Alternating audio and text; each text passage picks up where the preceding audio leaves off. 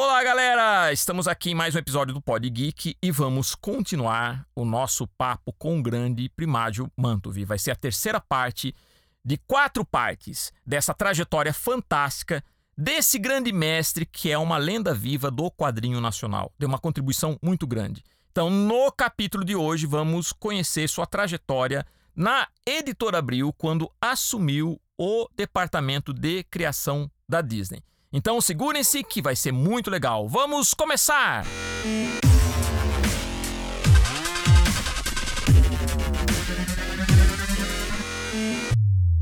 Primádio, é, só, só queria fazer uma observação aqui e você me corrige se eu estiver errado, tá? Uh, a, a, a, o saca-rolha, se, não sei se, se procede que eu vou falar, mas é, eu, eu acredito que ele foi o primeiro grande sucesso editorial infantil brasileiro Antes do Maurício Souza, não foi? Não, porque o Maurício já estava na praça. Ah, ele já o estava. O Maurício tá, já era bem. É, o Maurício, na verdade, ele começou a.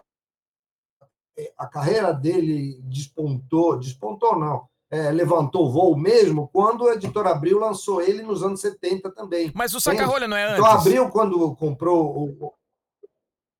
É simultâneo. Ah, é simultâneo, simultâneo. Foi simultâneo, praticamente.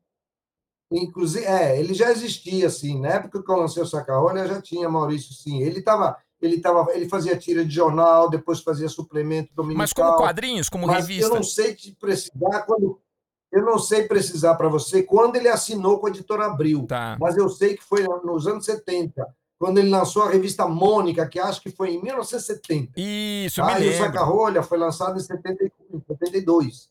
Nesse período, a editora, a editora Saber queria que eu fizesse o personagem para ela e eu fiz o saca-rolha. Aí eu aposentei porque eu virei chefe na editora Abril. Sim. Ah, na editora Abril, não, na, na Rio Gráfica. Na Rio Gráfica, eles resolveram fazer um concurso também, como eu te contei. E na Abril, eu acredito que eles fizeram a revista Mônica porque estava alguma lei de nacionalismo no ar. Ah, e eles tá, tentaram tá. se prevenir. Ah, eu deduzo ok. que seja assim.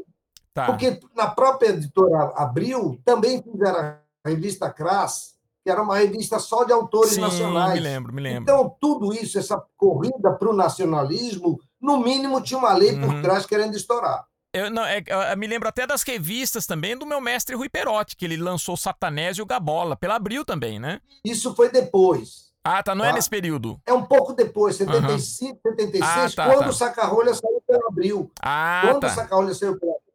E o Abril, inclusive, relançou o Ziraldo com Pererê. Ah, tá. Então Isso tudo. é Então é, é verdade. Você teve aí um- uma, uma- uma certa explosão de material nacional, né? Então, com certeza devia. Por que isso? Nunca teve tanto interesse assim. Aham. Toda vez que uma- uma- uma- o governo começava a querer fazer o nacionalismo nos quadrinhos, obrigar, obrigar digamos assim, o povo- as pessoas queriam que, que- queriam que tivesse uma porcentagem de quadrinhos brasileiros nas revistas, nas grandes editoras.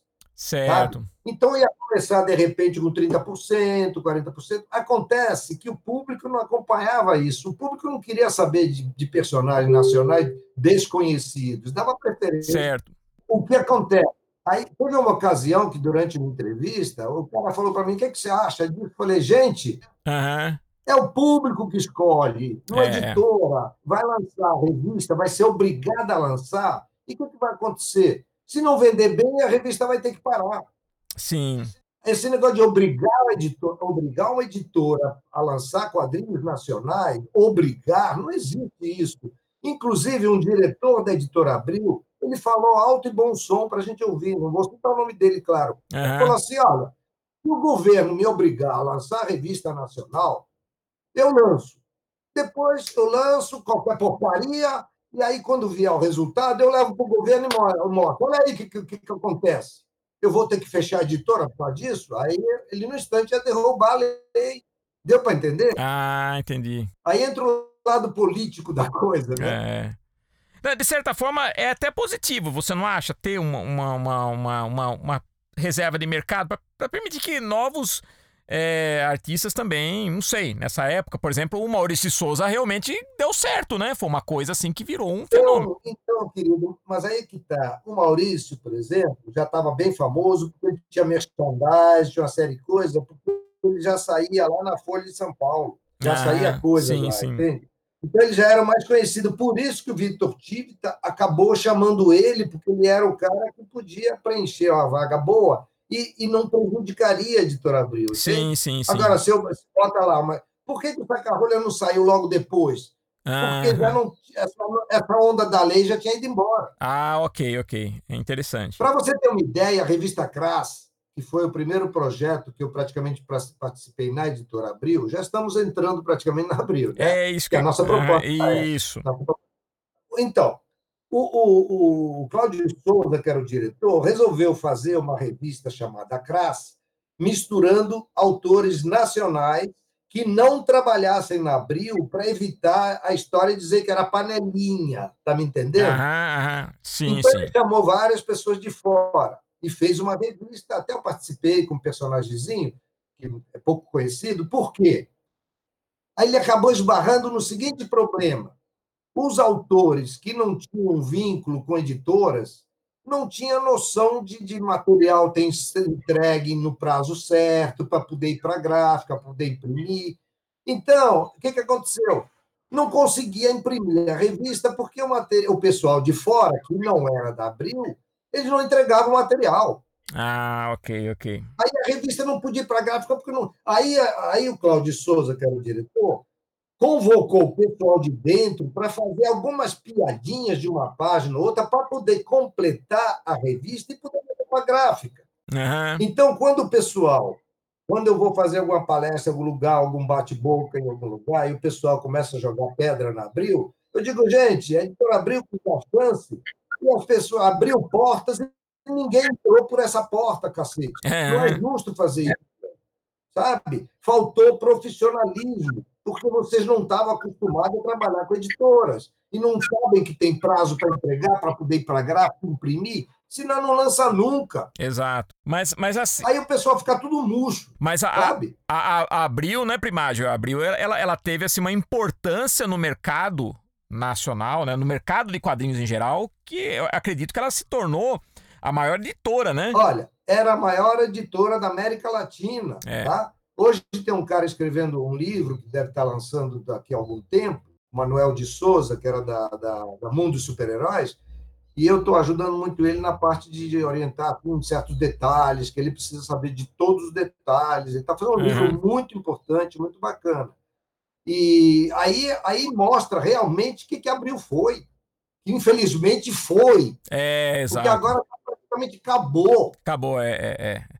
Não, Acabou. É, é, é, é, triste, né? Sabe o que eu acho, Primágio? Só abrindo um parênteses aqui. É triste quando você vê a história dessas grandes editoras que foram pioneiras no mercado de quadrinhos no Brasil. Inclusive a editora Brasil América, a Ebal, né? Que também foi. É, também foi fora. Né? Mas é o tal negócio, meu querido amigo morre o dono, morre o fundador, a, a empresa começa a ir tudo é. A VEC também, né, Primágio? A VEC também, que deu uma contribuição. Então, querido, é o que está acontecendo. Não adianta. É, o, é. O, o, berço de ouro faz com que o cara pegue grana e não está nem aí. Exato, exato, exato. É o que dizem, é o que dizem com relação a Heitor Abril. Agora só tem os netos do, do Vitor Tivita. É, e, e eu... os netos e, e do filho também, que o filho também faleceu, né? O Roberto Tivita também faleceu. E o Victor Outro... era um apaixonado por quadrinhos, né? O Victor amava quadrinhos. A né? história né? do Victor, você vai conhecer através desse livro que esse meu amigo vai lançar. Você vai ver que coisa de doido. É. Ele era italiano judeu. Sim. Tá? É, ele foi embora porque ele era judeu e a guerra acabou e aí Ele tinha um irmão na Argentina trabalhando com editora também, né? Tinha um irmão na Argentina, né? Então, mas foi assim, olha, não adianta a gente entrar nesse assunto. É, é... Que a gente vai falar de outro assunto que não tem a ver com a minha entrevista. É lógico. Né? Não vai ter espaço. É lógico, né? é lógico. tomar conhecimento disso. Mas vamos focar na sua carreira por enquanto. Vamos lá. É, na Abril, é por exemplo, na Abril você coordenou todo o departamento Disney. Né? E os quadrinhos Disney brasileiros são considerados hoje os melhores do mundo. Eu queria que você contasse pra gente também sobre essa experiência sua com a Disney. Que você, inclusive, foi homenageado pela própria filha do Disney, né? Sim, não, é, não é bem homenageado, mas eu queria lançar um livro sobre Disney no Brasil, também vou chegar nisso mais na frente. Uhum. Isso já foi em 2004. E aí, em 2004, eu comecei a escrever o tal livro que eu vou falar lá na frente para não atropelar, né? Isso. Mas eu tive contato com ela, sim. Infelizmente, ela faleceu logo depois, levou um tombo, que ela fundou um museu do pai dela e, em um dado momento, ela levou um tombo, estava com 79 anos e não sobreviveu ao tombo. Ah. Parece o lance do Gugu, né? Nossa, que coisa louca. É, foi triste. Mas é a, a, a Diana, né? Diana Disney Miller, não é isso? Diane, é, Diane. É isso, Diane Disney Miller, isso. Que ela tinha. Ela passou a ter sobrenome por causa do. do o, do Ron Miller, não é isso? Era o nome do cara? Que isso, foi, é... isso, isso. Que era um jogador de base, era um jogador de futebol americano. E o Dini chamou ele para ir para o estúdio, para ele não, porque o Dini tinha que ir lá ver os é. jogos junto da filha. E o Dini não queria falar, ah, vem trabalhar comigo e ponto final. Aí levou o cara ele assumiu a presidência da Disney depois que o Disney faleceu, não foi? Ele assumiu, assumiu, né? Assumiu, mas olha, não foi uma fase boa. É, é, é. Diz que foi uma. também, olha, isso é outra história. É. Eu tenho um livro sobre Disney pronto desde 2010 e o estúdio agora está está estudando, estudou, estúdio, estudando é bom, né? Está uhum. estudando o meu livro todo de ponta a ponta, porque eles não querem ceder, ima ceder as imagens. Certo. Então, eles têm que analisar todas as imagens para ver se eles liberam. Então, eu estou preso através uhum. disso. É... Depois eu explico isso, por que, que eu tive que recorrer ao estudo. Tá, joia. Mas fala para gente, então, vamos falar, então, desse seu período na Abril, e principalmente dessa questão dos quadrinhos Disney, que eu acho que é uma contribuição imensa para os quadrinhos aqui no Brasil. Porque os quadrinhos Disney eram campeões de venda, né? Então você tinha o Manac Disney, Tio Patinhas, Pato Donald, Mickey, edição extra. Eu me lembro que eu era criança, eu li essas coisas e depois fui descobrir que muitos desses quadrinhos eram feitos por artistas aqui da Abril, né?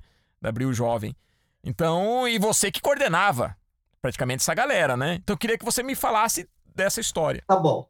Então vou começar a falar no momento que a editora Abril me convidou para trabalhar, foram no Rio de Janeiro. Eu, na verdade, é o seguinte: quando eu vim para São Paulo, quando eu resolvi é, tentar o campo de São Paulo, antes de me, me mudar para cá, eu comecei a trabalhar, fiz algumas coisas na editora Saber, que eu, eu citei, acho que eu citei para você, né? Sim. Eu fiz o Zé o Soldado Raso, que era o Recruta Zero, como outro nome, que a editora Saber podia fazer porque era formato diferente da Abril. Então, eu comecei a vir a São Paulo, mas ainda morando no Rio e ainda trabalhando na Rio Gráfica. Tá? Mas Sim. eu queria ampliar meu campo de, de ação, porque parecia que eu adivinhava que eu ia tomar um pé na bunda. Né? e aí eu comecei a frequentar São Paulo. E numa dessas vindas para a editora Saber, para trazer as histórias do Zé o Soldado Raso, que era o Recruta Zero, uhum. nome, eu resolvi dar uma passadinha na Abril. Eu falei, ah, eu vou lá na Abril eu vou mostrar que eu sei fazer, mas antes eu criei alguma uma história do Pato Donald para mostrar a minha capacidade de fazer Disney. Eu ia sempre calçado para poder abrir porta. Ah, sim. Aí eu fui na Rio na editora Abril e tudo mais. E aí o Igaiara, Valdir Igaiara de Souza, grande, que Valdir Igaiara.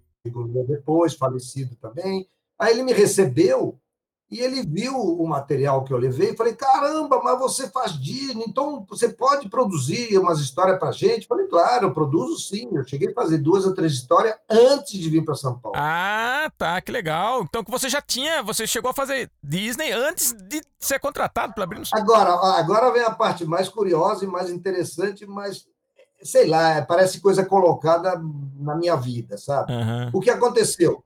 O saca-rolha vendeu 130 mil. O diretor da Abril, o tal do, do Cláudio Souza, falou: porra, esse cara é o único cara que supera a, re, a venda de, de 100 mil. Só a editora Abril superava isso. Temos que trazer esse cara para cá. Foi por causa do saca-rolha que Abril me levou para Mitrô. Olha que louco. E aí ele me chamou, eu vim a São Paulo para ele negociar com ele. Primeiro ele foi ao Rio. Um dia ele apareceu lá em casa, né? Eu já tinha sido mandado embora da editora da Rio Gráfica nesse momento. Uhum.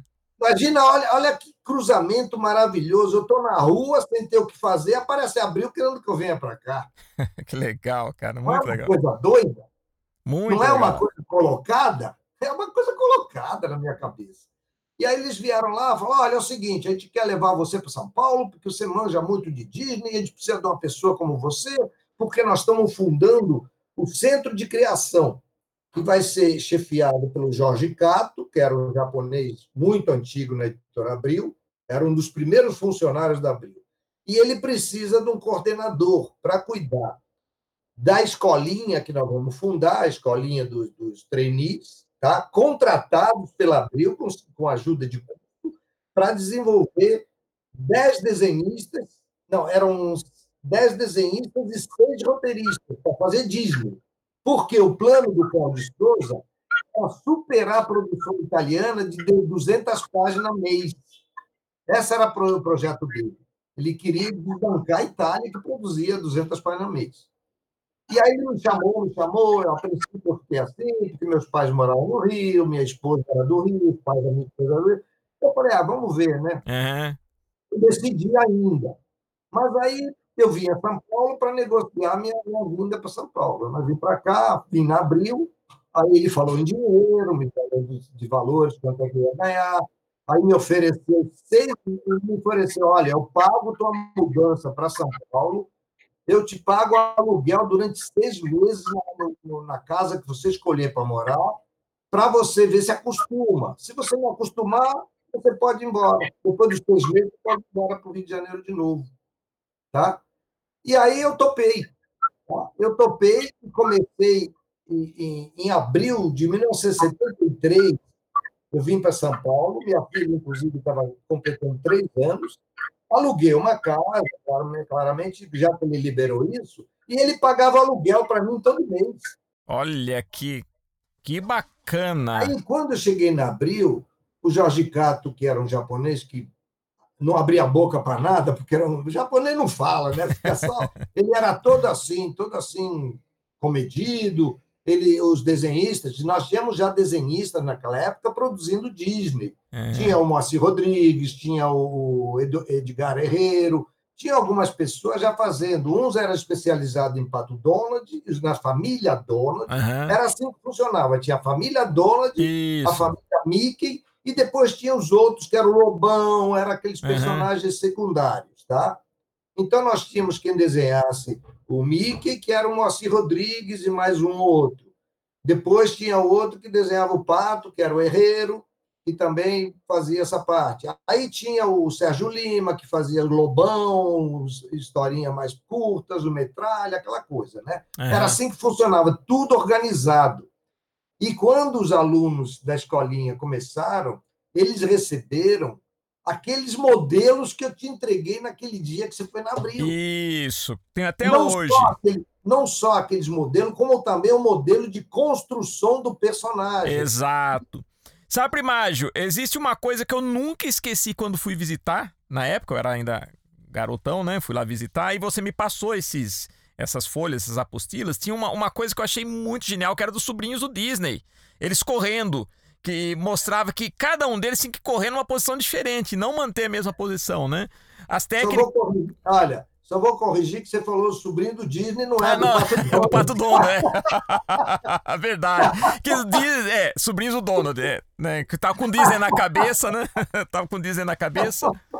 Não, e você falou do Pato Donald, tinha também até a técnica para desenho do bico do Donald, né? Isso, era a coisa mais considerada, a coisa mais difícil é conseguir fazer o bico do pato da maneira correta. Por quê? Porque nessa época o estúdio queria ver tudo que a gente produzia não era liberado. Eles liberaram o nosso trabalho em 1985. Naquela época, estou falando de 73, uhum, uhum. a gente era vigiado por ele. Então, na Itália, a Itália não tinha mais essa, essa, essa, esse lance da, da Disney acompanhar a qualidade, porque a Itália começou nos anos 40. Certo. Então, a Itália, inclusive a Itália, vendia um milhão de exemplares por semana do Topolino. Brincadeira, hein? Então você acha que o Disney ia se meter? O Disney estava mais preocupado em receber o o, o, Primádio, e o desenho italiano, a gente reconhecia, né, a diferença do, do padrão claro, desenho italiano do, do americano. Eu, eu, eu, quando eu vim, quando eu fui na, no Congresso de Luca, fui duas vezes, eu fiz amizade com, com duas ou três desenhistas, entre eles o, o Giorgio Cavazzano, que é o melhor que existe. Isso.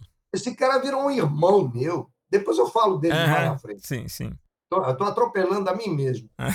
Então, aí o que, aconteceu? Quando eu cheguei na Abril, aí eu fui fazer isso. Fui cuidar da escolinha, que na verdade eram seis, seis desenhos, eram, eram dez ao todo. Uhum. Era uma parte, acho que eram seis desenhos e o resto era roteirista. É isso mesmo. E os roteiristas tinham que ler todos os clássicos da literatura para poder ter uma base boa para trabalhar. O Cláudio de Souza tinha um plano muito bom, muito maravilhoso mesmo. Sabe? Ele fez um trabalho fora do comum. Já é falecido também. Depois aconteceu umas coisas com ele meio complicadas. E aí eu comecei a fazer isso. Eu via todos os desenhos que estavam sendo produzidos, eu controlava a qualidade do Disney produzido no Brasil dos quadrinhos Disney produzidos. E além de controlar, eu avaliava todos os roteiros que os roteiristas traziam. Tinha os roteiros, tudo em freelancer, eles trabalhavam todos em freelancer, não tinha ninguém contratado. Sim. E tinha o Ivan Seidenberg, que putz, faleceu também. Meu Deus do céu, ainda bem que eu estou vivo, né? você é uma. Por isso que eu falo que você é um mito da, da, do quadrinho brasileiro, né? Então, aí quando eu cheguei, aí eu comecei a receber as histórias de, dos dois ou três roteiristas que tinham. Um deles era o Ivan Seidenberg, que era o mais produtivo, mais prolífero. Assim, nossa, ele fazia. E as histórias dele eram demais. Eu me matava de rir. Era fantástico. Caramba, que trabalho. Eu, fui, eu avaliava, e o Jorge Cato também, para uhum. ver assim, para ver se os dois conforme, conforme. Eu fazia uma página, e na página eu colocava a história está boa, é, é, aprovada. Uhum. Ou então tinha a história a reformular. Ou seja, a história está boa, mas na página tal, quadrinho tal, o personagem uhum. fala uma coisa que não é do estilo dele, essa sequência não está bem contada. Eu dava todo o, o, o, perfil do que, que o cara tinha que fazer para a história ser aprovada. E tinha a história também recusada, literalmente, uhum. porque fugia dos padrões da Disney. Pois é, pois é. E eu dizia assim, dizia, gente, quando vocês forem escrever uma história, se vocês estão naquele fogo de escrever assim, se vocês acham que tem que colocar palavrão no balão para você botar para fora a sua criatividade, o patrão está louco da vida, pode mandar ele botar ele uhum. para falar palavrão, porque depois não vai passar pela, pela, pela é revisão. Uhum. Porque é uma maneira do, do autor se, se, se mergulhar na história que está fazendo. Uhum. Eu fazia isso. Eu fazia isso direto eu mesmo. Vou pular um pouco mais para frente. Nessa fase, quando a Abril lançou o Zorro Capa-Espada da série Disney, eu fiz 14 roteiros. Tá? Olha eu fazia roteiro legal. do Zorro porque eu era doido pelo Zorro Capa-Espada, que eu tinha. Hoje eu tenho todos, todos os capítulos. Mas o que, que eu fazia? Quando eu escrevia as histórias do Zorro, eu procurava usar os diálogos da série o, o Sargento Garcia tinha uma maneira de falar, eu usava aquele maneira de falar na história em quadrinho para amarrar tudo. Tá dando para entender? Nossa, muito legal. E, e você. Então, eu, afundo, eu, ia, eu afundo nisso. Você escrevia e desenhava o Zorro? Não, eu só fazia o roteiro. Ah, tá, tá. Quem fazia os desenhos era o Rodolfo Zala depois eu convidei o Valmir Amaral de Oliveira, que foi lá o meu mestre na Só fera, né, Primágio? Só fera, né? E aí eu comecei a fazer as histórias do Zorro, escrever, né? Uhum. Eu adorava a série. E o curioso, aí que entra o que eu falei ainda há pouco sobre palavrões, só que no outro sentido. Quando eu escrevia as, os, as falas das histórias do Zorro, eu ouvia no meu ouvido, eu escutava o personagem, a voz do personagem falando aquilo que era o dublador, claro, né? Tá entendendo? Sim, sim. Aí o público acabava se identificando, via a série e depois via o Sargento Garcia falando igual a série nos quadrinhos. Eu lia muito esses quadrinhos do Zorro, eles saíam, se não me falha a memória, saíam no Almanac Disney, não é isso? Sim, sim, depois fizemos duas ou três edições especiais, onde eu fiz várias histórias, tudo, tudo roteiro. Mas eu nunca imaginava, eu já sabia nessa época que os quadrinhos, muitos quadrinhos Disney eram feitos no Brasil, mas eu achava que o Zorro era do Alex Toth, vinha direto dos Estados Unidos, não sabia que era... Não, era mesmo, e era mesmo. Só que, o que, que aconteceu? A Disney produziu uma quantidade de revistas que eram edições especiais de uma editora Dell, uhum. Dell Comics era Dell Comics que cuidava dos quadrinhos Disney, quadrinhos sobre os filmes Disney. Então, o Alex Toth, realmente, ele fez uma meia dúzia de revistas completas.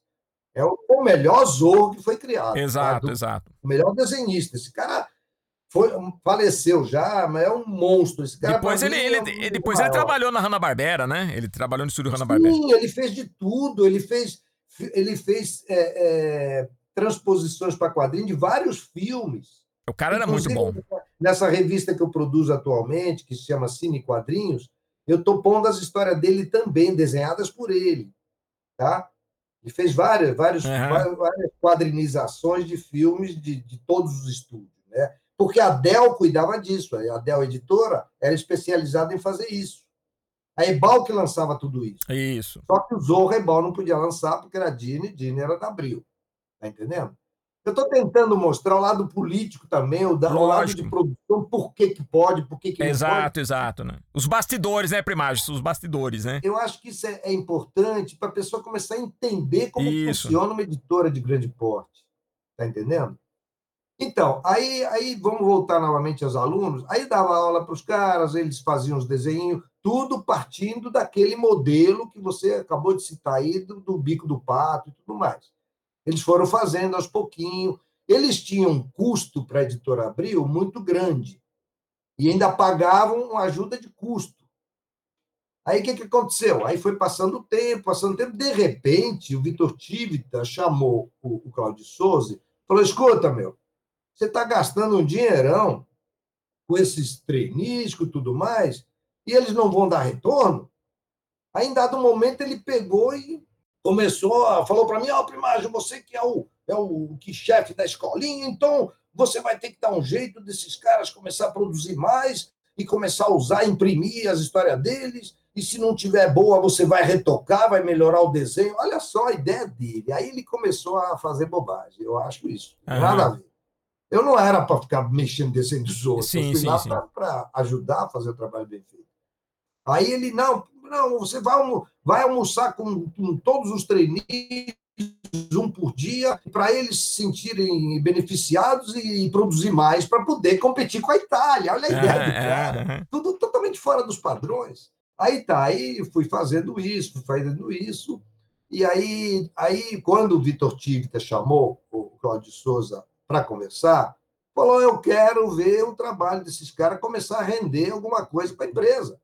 E aí ele começou, ele, ele liberou os trainees para começar a desenhar histórias quando eles não estavam prontos ainda. Ele a teve que atropelar porque o Vitor Tivita não estava totalmente errado. Uhum, sim, ele estava investindo no negócio financeiramente. Certo. Aí tá, aí foi o tempo foi passando, eu fui explicando, aos pouquinhos, os caras que saíram para desenhar, alguns foram em frente, outros desistiram, porque não deu certo. Eu lembro que só, só sobraram uns dois ou três só da escolinha. Depois teve uma segunda leva de escolinha ainda, que vieram mais uma meia dúzia. A coisa proliferou e realmente tem muitos caras que foram da escolinha. Tem o Euclides Miyaura, que era um japonês que entrou lá com uma idade bem, era tipo 12, 13 anos de idade. E o Cláudio, como o Jorge Cato era japonês, ele dava prioridade uhum. para os japoneses, entendeu? E aí esse Euclides Miyaura, que hoje é muito amigo meu até hoje, é padrinho até do meu filho, ele chegou a produzir direto para os Estados Unidos Disney. Olha que bacana. Que foi desenvolvido pela escolinha Disney. Eu me lembro do Euclides lá na Abril Jovem, me lembro, quando fui visitar você, tudo, conheci, conversei com ele, né? E aí fomos indo até que chegou um momento, o que, que aconteceu? É, é, num dado momento, o Jorge Cato era meu chefe e eu era o coordenador, né? E eu, nesse período, ainda cheguei a desenhar umas quatro, cinco ou seis histórias para os Estados Unidos, histórias Disney. Eles mandaram, mandavam para o Brasil para produzir o desenho, o roteiro pronto. Uhum. Aí eles mandavam para a gente produzir. Aí Jorge Cato falou: Ó, oh, Primagem, você que vai desenhar essas, essas histórias que vem de fora. Aí fiz história do Lobão, fiz história do Mickey, fiz história do Pato, fiz uma série de histórias. Você tem esse material com você, Primádio? Eu tenho em Xerox. Ah, tá, tá. Mas você tem um acervo, né? O que acontece? as histórias eram feitas para os Estados Unidos. Sim. Mas a gente ficava com uma cópia para publicar no Brasil. Ah, sim. Então as histórias saíram lá e depois foram publicadas no Brasil. E eu tenho, eu tenho não os originais, que a editora Abril não, não devolvia originais, né? Mas eu fiz uma meia dúzia de histórias nesse período. Inclusive, eu queria fazer um comentário. Meu primeiro trabalho como desenhista na editora Abril que, que aconteceu? Em 1973, quando eu comecei, a Disney fazia 50 anos de existência, o estúdio. E aí fizemos uma edição especial chamado, chamado Cinquentenário, Cinquentenário Disney que eu fiquei encantado com aquilo, que tinha o próprio Walt Disney interagindo com os personagens, não é isso? E o meu de... o desenho era meu, cara. Ah, cara, você tá brincando que era seu desenho? Eu, Juro, eu tenho não podia assinar, não podia assinar. Eu tenho uma paixão pelo cinquentenário, tenho guardado até hoje. Então, a primeira história do Disney trocando ideia com os personagens foi toda feita por mim. Nossa, Primágio, que louco, foi cara. Trabalho. Inclusive, eu tive um pega lá. Ganhei de presente do meu pai, inclusive, já falecido, então, esse cinquentenário. Então, Olha você, que... vê como, você vê como é que nossos dois nós temos um vínculo através de, um, de uma história em quadrinhos. De quadrinhos, cara. Meu, esse cinquentenário tem uma história na minha vida. Ganhei quando era criança. Eu estava me é. alfabetizando.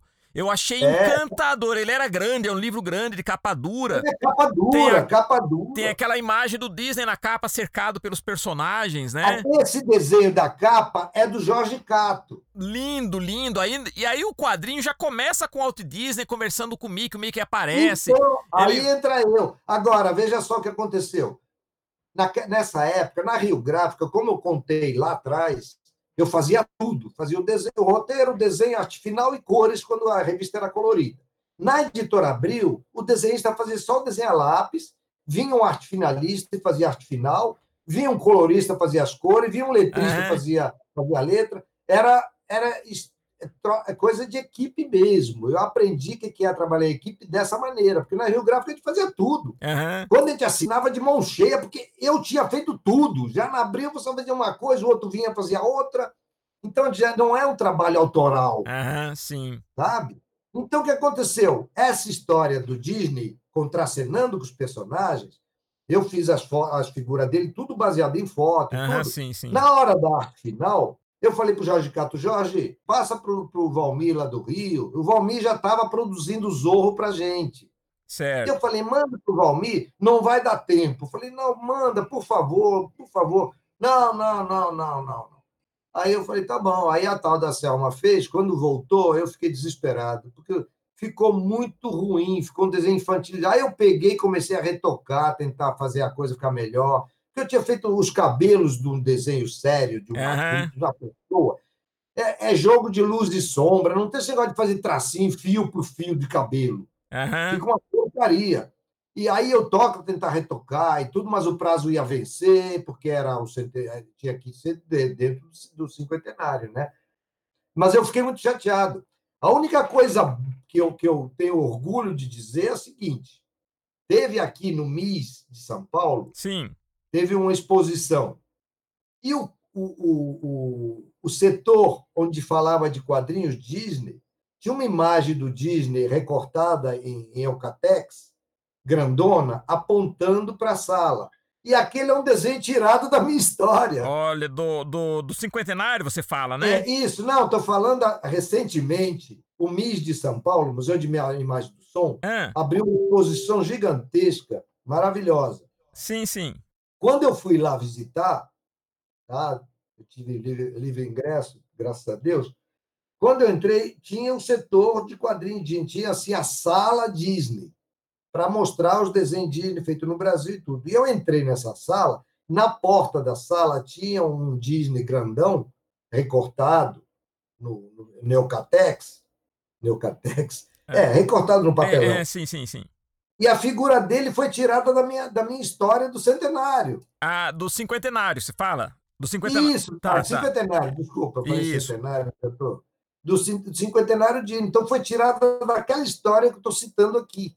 Não, isso, é, como eu falei para você, o cinquentenário marcou muito minha infância. Eu achava legal porque meu, você imagina, eu era criança, ver o Walt Disney conversando com o Mickey, com o Pateta, os personagens vão surgindo, era muito louco, porque era o Disney mesmo. E os personagens eram e legal que mostrava a evolução. O Mickey começando com shortinho, até chegar o Mickey atual para a época, né? Que já não tinha mais aquele que era bermudinha. Já... Tem outro detalhe aí. Tem outro detalhe aí.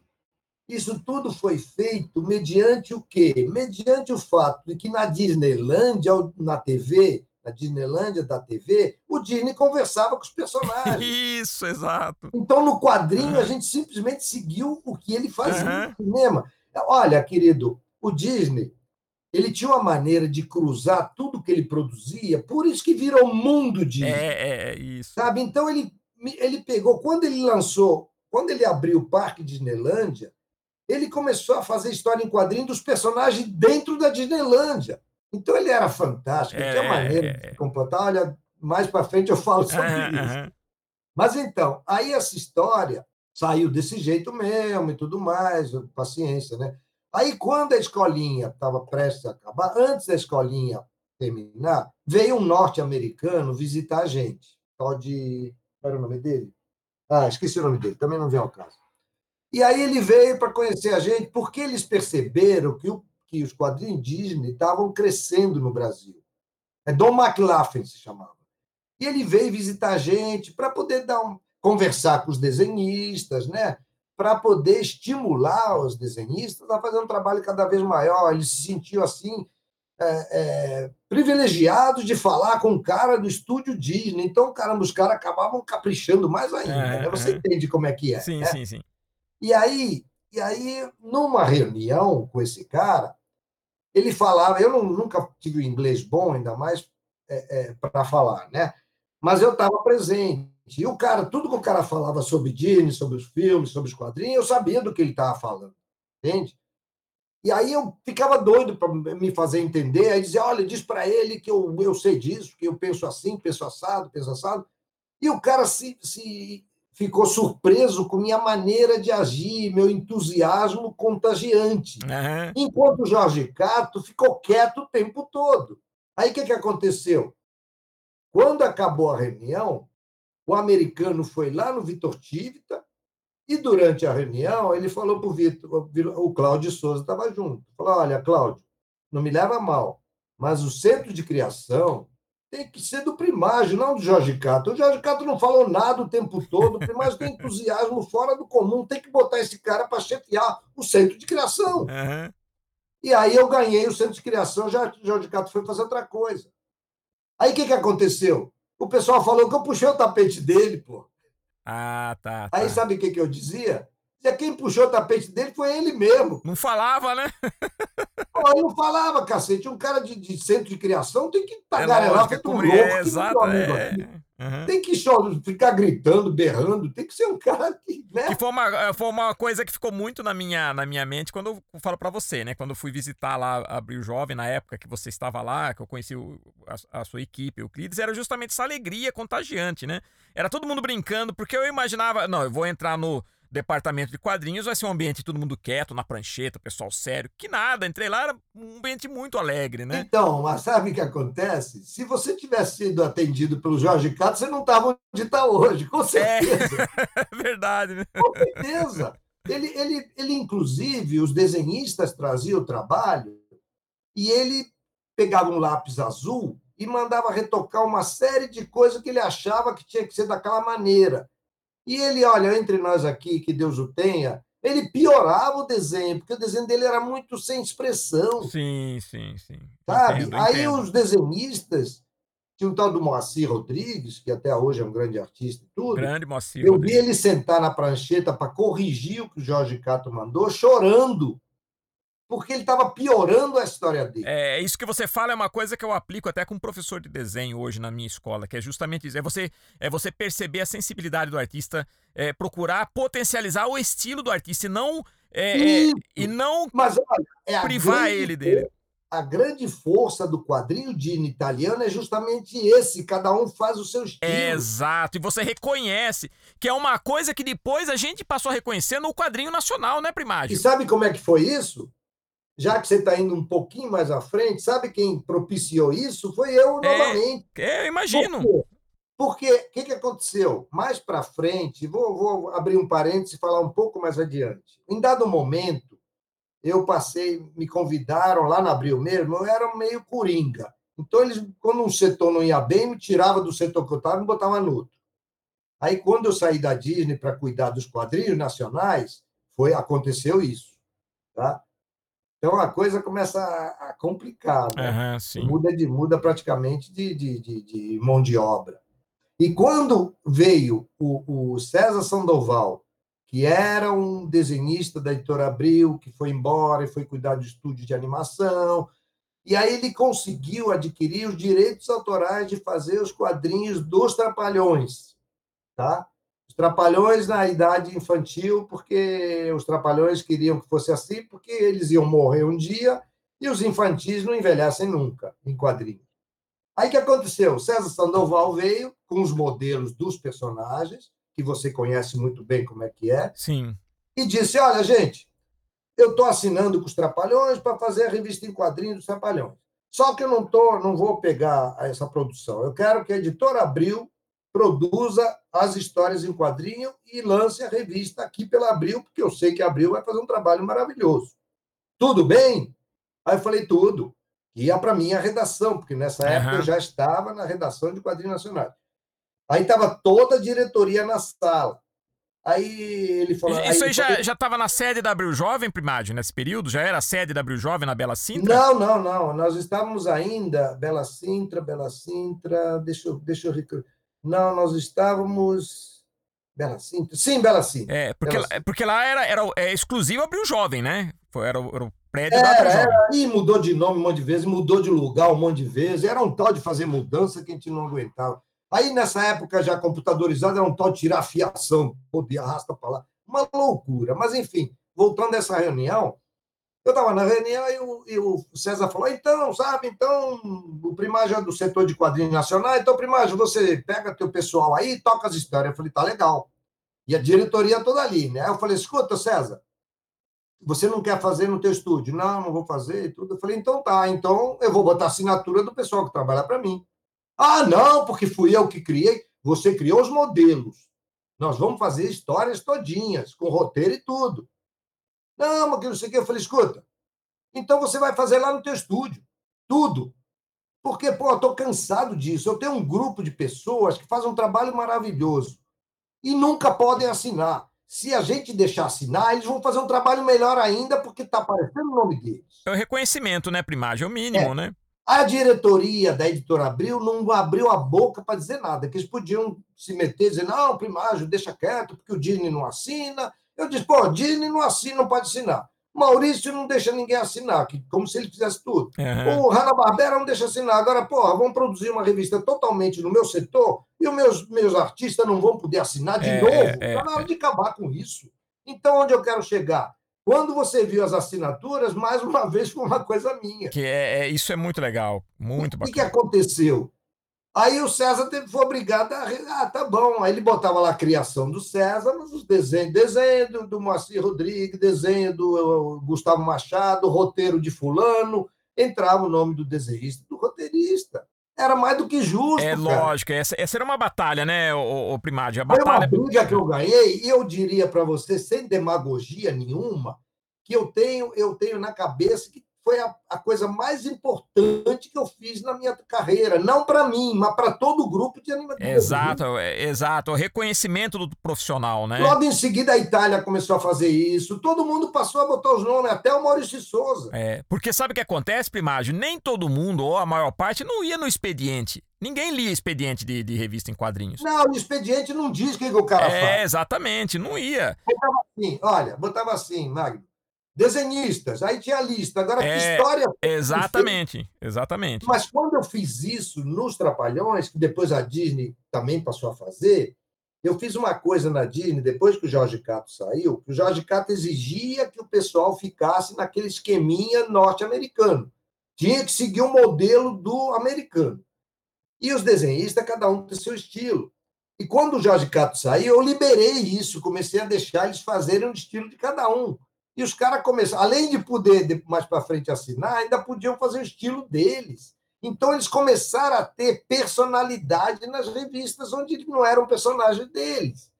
Então foi um benefício muito grande para mim mesmo, para todos nós. Sim, sim, uma Porque grande a gente contribuição. sonhava fazer isso. Na Rio Gráfica a gente podia assinar tudo. Uhum. Então eu estranhei quando São Paulo não podia. Disney não permitia mesmo, né? Tá? Mas hoje, hoje eu acho que hoje até na, a, a, Disney mudou muito isso, né? Da valorização do profissional. Hoje você tem até quadrinhos clássicos sendo valorizados, os Car Barks, por exemplo. Tem coleções que foram lançados, o Car Barks, tudo. Ninguém Já... sabia que era Karl é... Barks, tá? E o Karl Barks, na verdade, ele era um um cara da animação. Isso. Mas aí, de repente, o Disney escalou ele para fazer as histórias do pato e ele se deu bem, fez isso durante a vida inteira. Inclusive, uma vez. Ele que criou o mito do Hipatópolis, não foi ele que criou? A... É, ele criou o Patópolis, ah. criou o, o, Gastão, criou isso. os Metralha, criou o professor. Ele é o pai da família Pato, de certa forma, não é? É, a Maga Patológica. Isso. Foi tudo ele que botou. Agora, uma coisa, tem que colocar isso, né? Uma vez o Álvaro de Moya, que também é falecido, meu Deus, eu estou falando de defunto hoje. Então, aí ele um dia ele falou assim, não, porque é, o Disney explorava, os grandes artistas exploravam e não deixava assinar e tudo. Aí um dia eu falei assim, Moya, eu penso o seguinte, um adulto em sã consciência que se deixa explorar durante 20 anos merece ser explorado, porra. Uhum. É, o cara. Agora, ele era explorado, que fosse, porque não assinava, mas ele ganhava uma puta de uma grana. Sim, ele praticamente só, é, se manteve durante bom tempo desenhando os quadrinhos. É, anos a fio, inclusive ele foi, depois que o Disney foi embora e tudo, esses grandes que começaram com o Disney, todos eles viraram grandes, grandes lendas do estúdio é, Disney. Isso, Exatamente. Tá? Até hoje, até os, os atores também que trabalharam para a Disney foram todos considerados lendários no estúdio Disney. Tem os sabe? Nine Old Men também, os Nine Old Men, né, da, da animação. É né? lindo, é lindo isso, é muito bonito, porque a Disney soube reconhecer que eles ajudaram a chegar onde chegou, tá entendendo? Mas retomando o assunto aí das assinaturas e voltando mais uhum. uma vez para a Disney, que aí eu já estou falando da outra fase que eu fui fazer quadrinhos é, nacionais. Isso. Em dado momento, Cláudio Souza começou a se desentender comigo, porque eu tinha um comportamento, eu sou um cara muito assim, espontâneo, eu falo o que eu acho, discuto quando alguém quer impor alguma coisa, eu digo, não, peraí, vocês querem fazer assim, mas por que não faz assim? Essa... Eu acho que eu não sou o tipo do cara que não sou um, um, um, uma vaquinha amarrada que faz tudo que o dono manda, ou, uhum. ou um burro amarrado. Eu, eu eu questionava ele às vezes. E ele não gostava, ele queria que todo mundo concordasse com ele. Ele era assim, Deus, Deus perdoa que eu vou dizer, ele era ditador. Sim. Tá? Ele dava ordem, tudo, e ele não, não concordava comigo. Dizia, pô, o primário fica, é, fica na frente dos outros falando que não concorda com isso, ele não pode fazer isso. E a galera dizia, Cláudio, o primário é assim, o primário fala, mas é para o benefício do produto. Sim, e a sim. maioria queria sair da reunião com a razão, não se importando se o produto ia ser prejudicado. Uhum, uhum. Então, eu tive uns pega feio.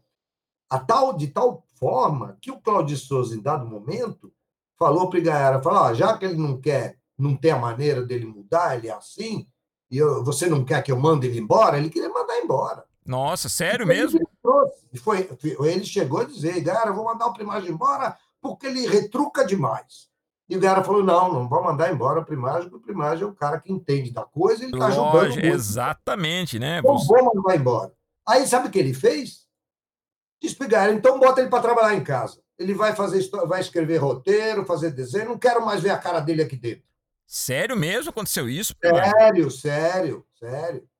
Aí, aí o Igara falou: ah, Primagem, vai trabalhar em casa um tempo, Cláudio Souza também não vai ficar aqui para sempre. O dia que ele sair fora, Aí, aí a gente chama de volta. Falei, pô, galera, mas eu me mudei para o Rio, para São Paulo, pra, porque eu, eu precisava trabalhar dentro do Heitor Abril. Você me manda trabalhar em casa, eu podia ter ficado no Rio de Janeiro. E entre nós aqui, querido amigo, o meu casamento foi para o Brejo por causa disso. Não, e você deu uma grande contribuição né, para o departamento de quadrinhos do Abril. Você pois estava é. dando uma grande contribuição, né? De certa forma. Ele me botou, ele me botou em casa uma, numa reunião. A gente resolveu fazer uma edição com todos os inimigos do, do Mickey, numa história só. Botar todos eles. Imagino. Os, tinham todo, todos os, os, vilões da Disney uhum. entrar nesse coisa. Aí o Cláudio Souza falou: ah, não vai entrar o tal personagem, era o doutor não sei o que, era um, um cara que tinha um. Era um, criado no Brasil Doutor X, Doutor X, o sei lá o que. Era o Doutor X e tinha mais Doutor um. Stigma? Não, o Stigma era norte-americano. Era outro. Era um bando de. Era tipo os Aham. metralha, mas da família Mickey. Ah, tá, tá. Aí o Cláudio Souza falou assim: não, não, isso aqui não precisa entrar. Eu falei, Cláudio, não precisa entrar, mas ele também é, é ele também faz parte. O público conhece ele como um dos vilões. Se você não colocar, o público vai dizer, ah, cadê aquele outro? Era o Sr. X, o rei do crime. Sr. X, o rei do crime. Ah, tá, tá. Aí, aí o Cláudio falou: não, não precisa entrar. Aí eu falei: pô, mas Cláudio, mas por que não? Não, por que não? Aí eu, eu ia retrucar mais para frente um pouco, a conversa continuou, porque tinha um monte de gente na reunião. Em dado momento, ele chegou à conclusão que o doutor X. Primeiro, ele me deu um esporro porque eu estava contrariando ele. Depois, ele voltou atrás e quis botar os personagens que eu tinha sugerido. Aí eu ia falar, porra, você me deu um esporro na frente de todo mundo e agora você aceita? Aí o Igaera me pegou pela perna debaixo do, debaixo do banco sem ninguém ver, para eu não fazer isso que eu ia para a rua. Aí eu tive que ficar quieto. Ele, na verdade, era só um jogo de vaidade, né, Primádio? Não, ele era ditador, ele queria todo mundo puxando o saco dele. É. No dia do aniversário dele, todo mundo ia lá levar presentinho dele, desejar parabéns. Eu era novo na casa e eu estava lá em reunião com ele, aí Uhum. entrou um por um lá, olha, Cláudia, aqui, parabéns. Um levava um vinho, outro levava não sei o quê. Ele adorava ser paparicado. E aí eu falei assim, ô, Cláudio, puxa, eu não sabia que era teu aniversário. Aí ele falou assim, ainda está em tempo. Eu falei, parabéns. Mas não dei porra nenhuma para ele. Eu sou Que bocudo, coisa, cara. cara, que coisa. Eu sou igual a minha mãe. Minha mãe era bocuda. Minha mãe não levava desaforo para casa. Eu sou igualzinho. É, italianão, né? Sangue italiano, né, Primádio? Pois é. É, sangue é. italiano, tem. Eu também, me- também tenho, Minha tenho sangue italiano. minha mãe era de Firenze, era de lascar. Ela mandava ver. A pessoa estava fazendo alguma besteira, ela chamava atenção. Podia ser quem fosse. Aí tá. Aí ele me mandou para trabalhar em casa. Aí, nesse período que estava em casa, fazia história do Zorro, só o roteiro, fazia história do Mickey, do Pato, roteiro da Pato, do Mickey, do doutor, daquele, daquele outro, tinha outro, do- é, é, aquele que era um detetive. Ah, o. Sherlock Holmes? Não, não, o Sherlock Gomes também é dos Estados É o Unidos. Berlock Gomes. Não, não, é o. Peraí que eu vou lembrar. É... detetive? 000, era ah, o Zé- 000. e a Mata Hari. Isso, matou, matou. Mata Hari, nossa. Eu fiz uma história do- de- desse personagem com o roteiro do. do, do... Não era, era Pata Hari, né? Pata Hari. É, Patahari, Patahari. ele era o. Porque a Mata Hari é original. A Pata Hari era o 00 e a Pata que era Hari. mais ou menos, mais ou menos tipo a gente 86. Isso, né? isso. Lembra da gente 86? Lembro, lembro, lembro. Que era. Então, era mais ou menos aquilo, né? Aí, aí eu, eu- o, o Seidenberg fez uma história e eu fiz o desenho imitando o desenho do cara que fazia nos Estados Unidos, que era um desenhista fora do comum. E eu imitei o traço dele todinho para ficar parecendo a história da linha dele, né? Era um cara fantástico, morreu também, porra. Aí, quando saiu essa história, o pessoal achava que era do cara, porque eu não assinava, né? Não podia assinar. Entende? Então, nessa fase, eu fiz muito roteiro, muito desenho, fui fazer, fazia passatempo, fazia uma série de coisas para que eu continuasse ganhando salário. Eu continuasse sendo funcionário da Abril, mas o cara, o Claudio Souza, não queria ver a minha cara lá dentro. Que coisa, rapaz. Para você ter uma ideia, é uma coisa muito particular, mas ele, como eu, eu uma época, ele de manhã, ele vinha no meu setor para ver se eu tinha feito a barba. Que Se eu, isso? tivesse, se eu tivesse a barba por fazer, ele dizia, primário, você é diretor, você é chefe, você tem que fazer a barba, tem que ter, tem que ter o rosto é, limpo. Aí, putz, aí eu comecei a fazer a barba todo dia, aí começou a minha cara começar a sair sangue, porque tinha a pele muito delicada, né? E aí eu chegava lá, ele vinha me dar todo dia, ele vinha ver se eu tinha feito a barba, cara.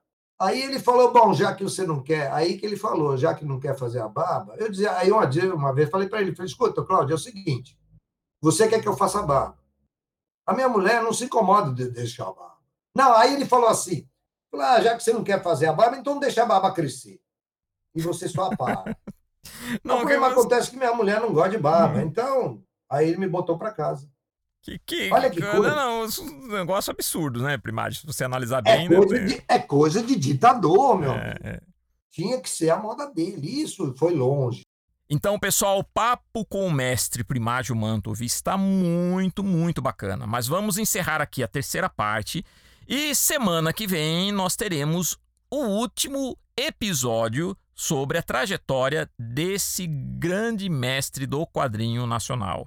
Então, deixo aqui a nossa mensagem de sempre: seja um herói! E na próxima semana, o quarto episódio da entrevista com o Primádio Mantovi. Até lá, pessoal!